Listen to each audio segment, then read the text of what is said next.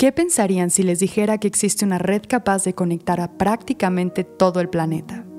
Que podríamos tener una solución efectiva para remediar los derrames petroleros e incluso tratamientos eficientes para procesar el plástico y todo sin el uso de tecnología.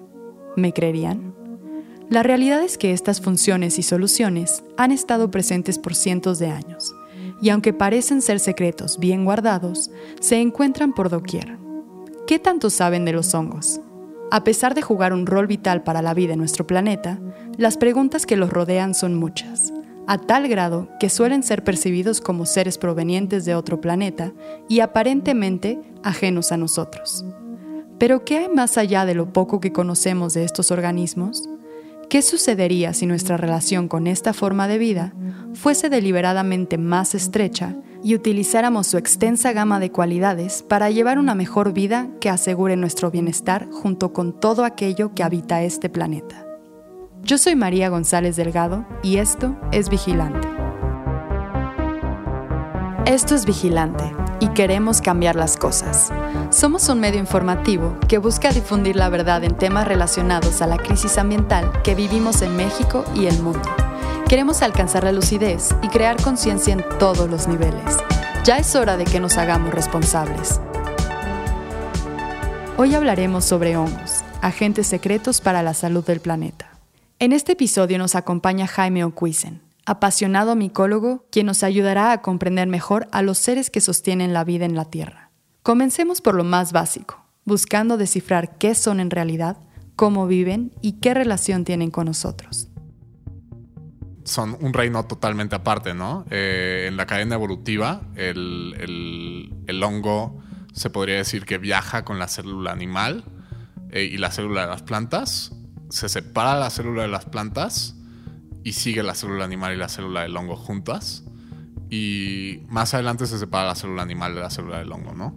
Pero en realidad son tres, tres reinos, por así decirlo, flora, fauna y funga el reino fungi como tal no solo son los hongos, ¿no? Los hongos son estos cuerpos, estos, este subconjunto del reino fungi eh, que produce estos cuerpos que fructifican, por así decirlo, y producen esporas. Eso es un porcentaje muy pequeño en realidad del reino fungi, pero son muchísimas especies, ¿no? y como que lo podríamos decir igual que en el, en el reino animal, que podemos separar entre felinos, caninos, y ya dentro de los felinos hay diferentes especies, y ya dentro de los caninos hay diferentes especies. Lo mismo es con los hongos, ¿no? Podemos separar el reino en, grandes rasgos y, luego irnos a lo particular, ¿no? Y, por ejemplo, eh, hongos de la misma, de la misma, que ya tienen un fenotipo muy parecido, siguen siendo diferentes especies, ¿no? Porque ya las pruebas genéticas lo demuestran, ¿no? Más allá de cumplir una misión en esta vida, todos los componentes de la naturaleza, incluyendo al humano, dependen de ciertas necesidades básicas que, en teoría, mantienen el balance de la vida en nuestro planeta. Esto no excluye a los hongos, y todo parece indicar que sus necesidades básicas son más similares a las nuestras que a las de otros reinos. Sí, la manera en la que, en la que producen energía las plantas son eh, a través de clorofilos. Eh, los hongos eh, es igual que el animal con oxígeno, ¿no? Entonces, sí, estamos más cercanos, por así decirlo, al hongo que, a la planta. Las proteínas que produce el hongo, por ejemplo, son muy afines genéticamente a las, a las proteínas que nosotros, que produce la célula animal. También los compuestos que produce el, hongo son más afines genéticamente a los compuestos que producimos nosotros, ¿no? Si esto no les parece fascinante, escuchemos un poco sobre su proceso de reproducción, un elemento que vuelve a estos seres mucho más intrigantes y retratan su complejidad como organismo. En realidad el hongo se reproduce eh, el reino fungi en total, o sea, todos, los, todos los fungis, se reproducen por, un, por, una manera que se llama anastomosis, que es eh, compatibilidad entre cepas. Eh, imagina una cepa creciendo en un lado y otra cepa creciendo en otro lado y de repente esas cepas se encuentran. Si resultan ser compatibles, se fusionan.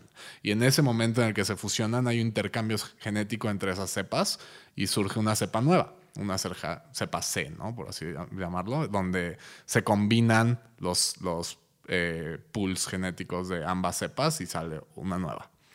Eh, Además de esa reproducción, está la reproducción por esporas de los hongos, de los true mushrooms, donde, mm, donde el, hongo genera este fruto, este cuerpo fructificante que hace esporas, y eh, esas esporas germinan, por así decirlo.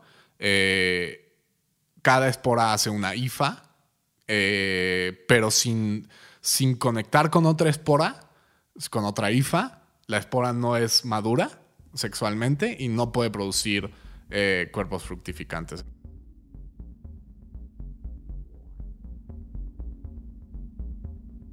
Cuando dos IFAs eh, compatibles se conectan, es que se forma en realidad una cepa y ya una cepa de un hongo puede producir cuerpos esporulantes o frutas.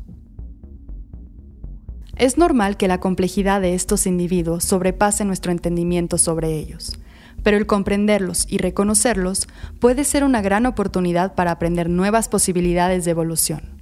Un ejemplo innegable es la inteligencia de estos seres, quienes han probado tener respuestas que ni siquiera nosotros somos capaces de idear. Estamos muy acostumbrados a, juzgar la inteligencia eh, de otros seres comparándola con la nuestra, pero pues a, mi parecer esto es una, una eh, pues sí, algo, algo que hacemos mal, ¿no? En, realidad, pues solo juzgamos bajo lo que nosotros percibimos, pero hay estudios, por ejemplo, eh, muy, muy divertidos, por así decirlo, donde ponen un mapa de ciudades, eh, un ejemplo, Tokio, ponen las estaciones de un metro en un, en un, plato de agar con nutrientes para que se desarrolle un hongo y el hongo conecta los puntos de las estaciones de una manera súper eficiente para transmitir nutrientes entre sí, ¿no?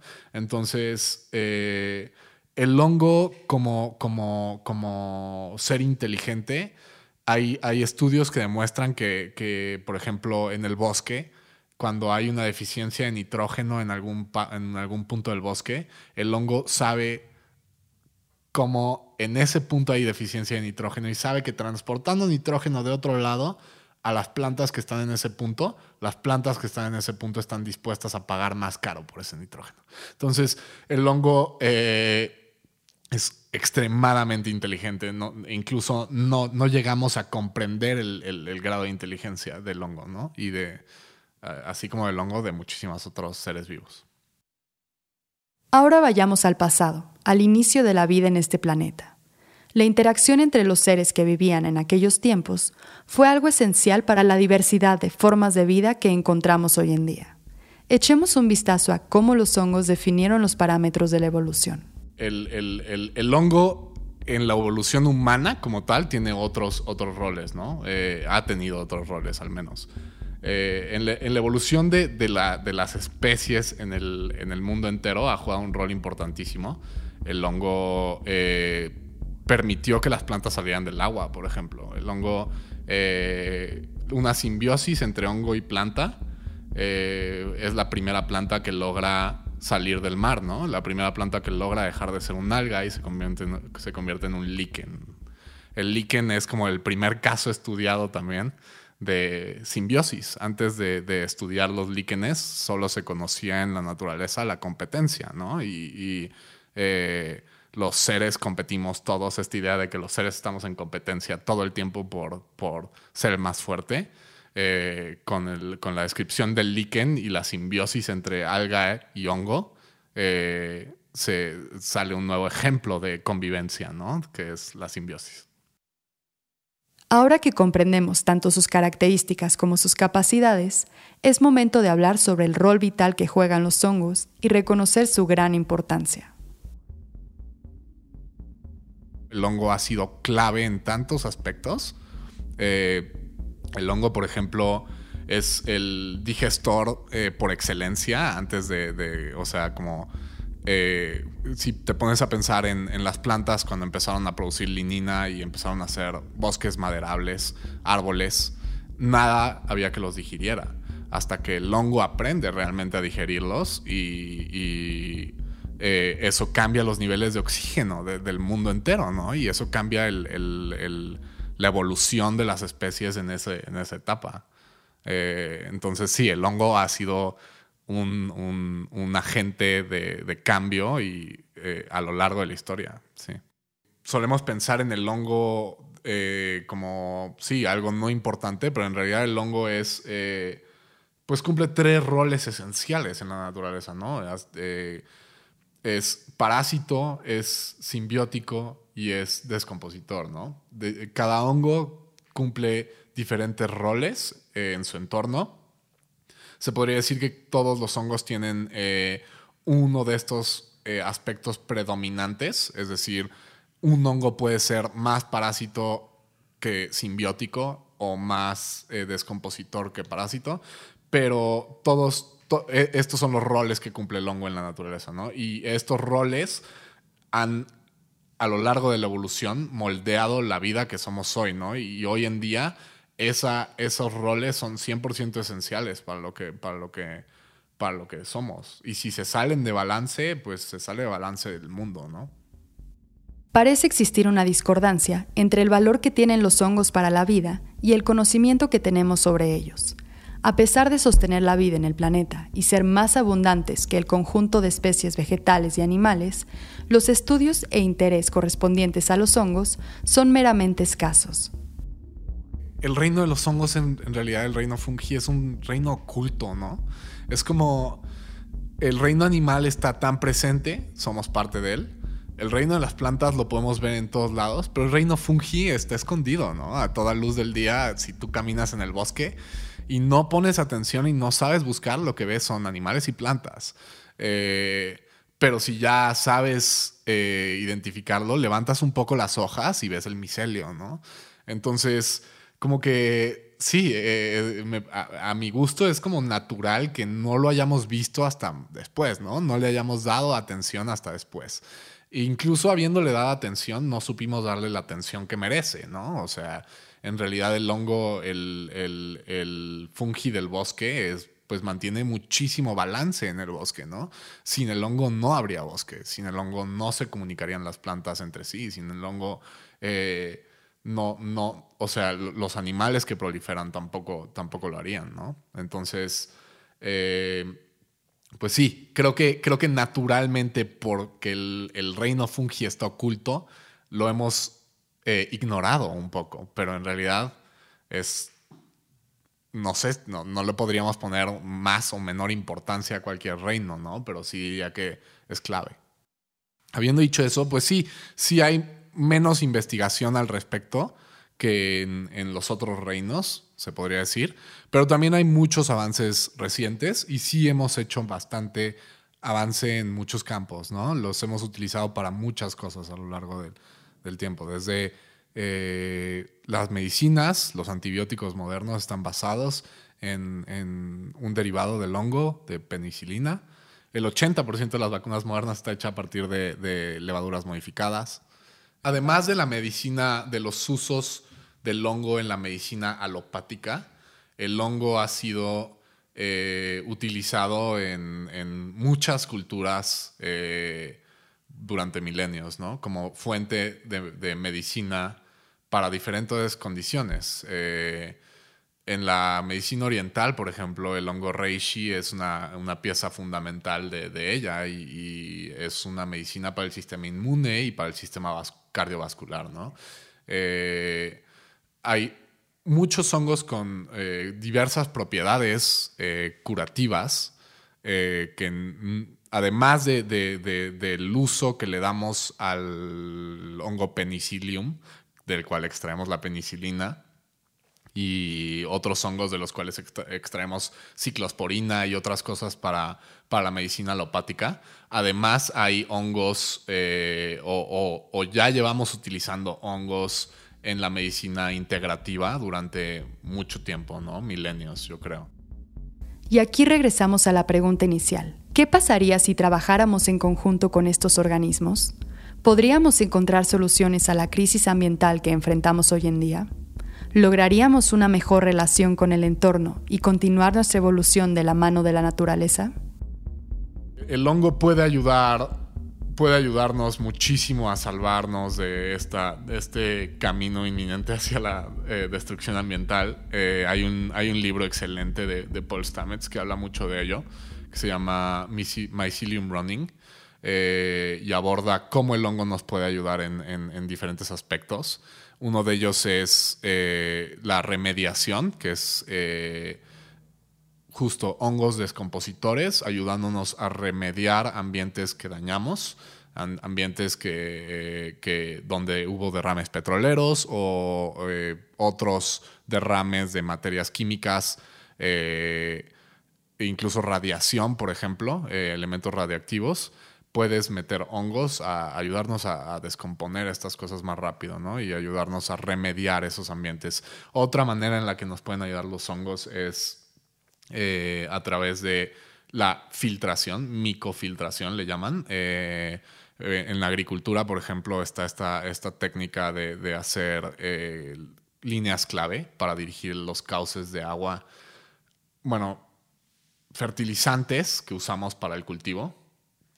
Y, los hongos lo filtran, ¿no? Si tú en tu cauce de agua final metes filtros de hongos, puedes, puedes limpiar estos, estos fertilizantes antes de que lleguen al río y por ende al mar. ¿no? Eh, además, nos pueden ayudar a, la forestería. Eh, el hongo micorrícico es el hongo simbiótico. Eh, protege a las plantas y comunica a las plantas entre sí en el bosque, ¿no? además de que aumenta la absorción del suelo. Entonces, eh, como parte de, un proyecto de, regeneración de suelo, es esencial meter hongos micorrícicos para aumentar la captación pluvial en el, en el suelo. Hay ya procesos industriales que estamos intentando sustituir con, eh, con diferentes materiales, ¿no? Por ejemplo, el unicel que usamos para empacar las cosas. Eh, eso se podría intentar sustituir, de hecho se está, sustituyendo en, digo, sigue siendo de alto costo, ¿no? Pero eh, se está sustituyendo con micelio de hongos. Eh, en, construcción, igual el, material aislante que se usa entre, entre las capas para, aislar el frío o el calor de la construcción Igual se está haciendo con micelio ya. Eh, y, diversos, eh, o sea, son, son muchos, muchas propiedades que nos puede dar, ¿no? Incluso si te vas a, telas, por ejemplo, o pieles, eh, en vez de, pieles de, vaca que, tuviste que crecer y alimentar durante ese tiempo, hay hongos que pueden, pueden darnos un tipo de piel, ¿no? Y que podemos usar para textiles eh, y se está usando. O sea, igual este, este micólogo Paul Stamets da muy buenos ejemplos de ello. Si tú comparas el costo meramente económico de producir unicel con el costo de producir micelio para empacar y no estás metiendo en la ecuación el costo medioambiental al costo económico, no no va a ser redituable, ¿no? No hay manera de que un hongo compita con, el, poder hacer plástico de esa forma, pero si lográramos meter en la ecuación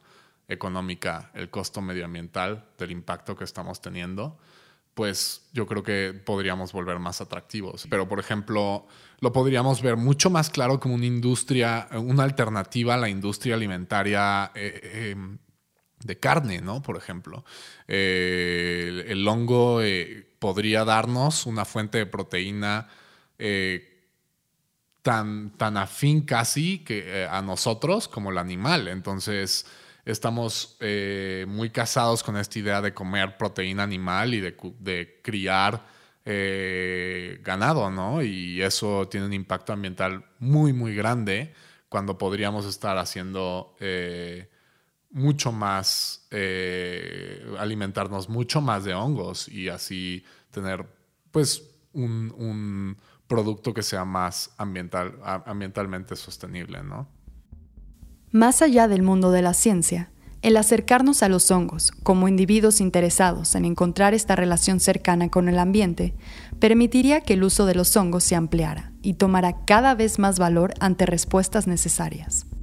Sí, yo creo que lo, que aleja ahorita a, las grandes compañías de, incursionar en esto es que no se los estamos exigiendo, ¿no? Como sociedad.